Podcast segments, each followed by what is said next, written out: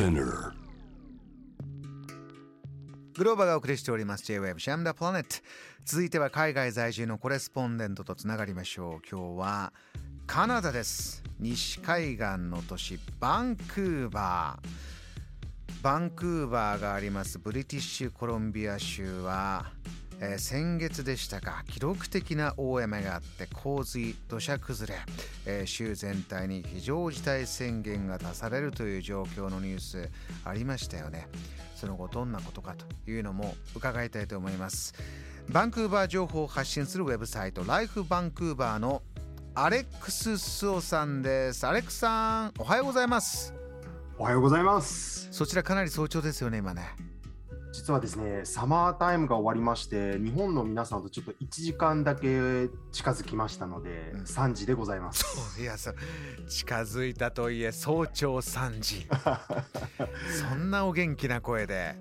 ありがとうございます、よろしくお願いします。お願いします。アレックスあのニュースはい。で以前入った洪水大変なことがありましたがその後バンクーバーいかがですか、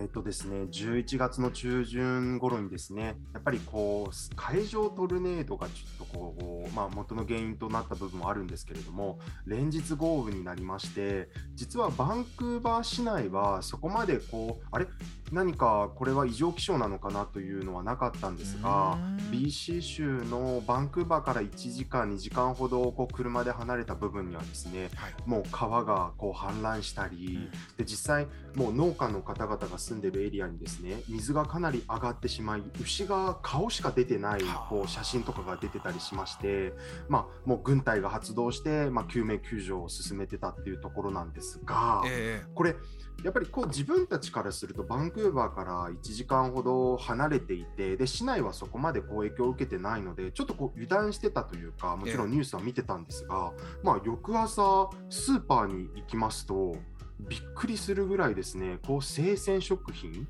例えばこう鶏肉だったりとか豚肉、牛肉がもう全部なくなってたんですよ。えで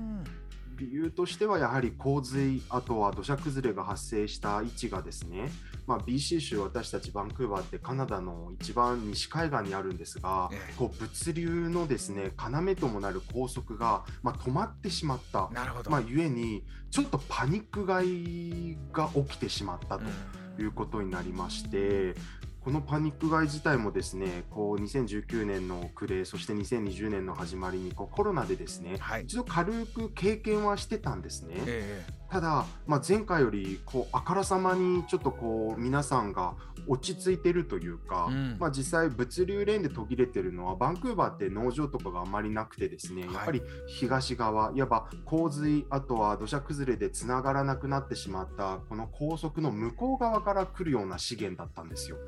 でやっぱりこういう生鮮食品が止まってしまったということであのティッシュペーパーだったりとかあまりこうパニック買いはなかったんですが今回は結構食品の方に、まあ、皆さん冷静にパニックってたという感じですかね。その後こうはい時間の経過がありましたがそういった暮らし、えーまあ、買い物の状況、あと車でね、移動するガソリンとか前時って大行列になったりとかも、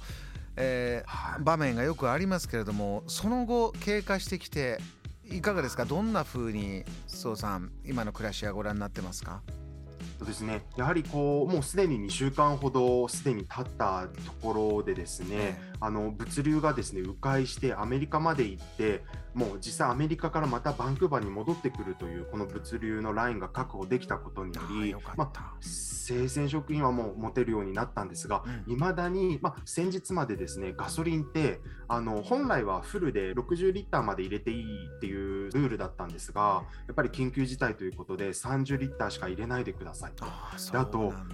もう行列がですねあのガソリンスタンドから1ブロック2ブロックとこう街をはみ出てずっと普通の車道まで車が並んでたのももう終わりましたね。やはりこう制限があったので誰もが30リッターは補填できるようになったのでようやくこう正常に戻ってきたというイメージがあります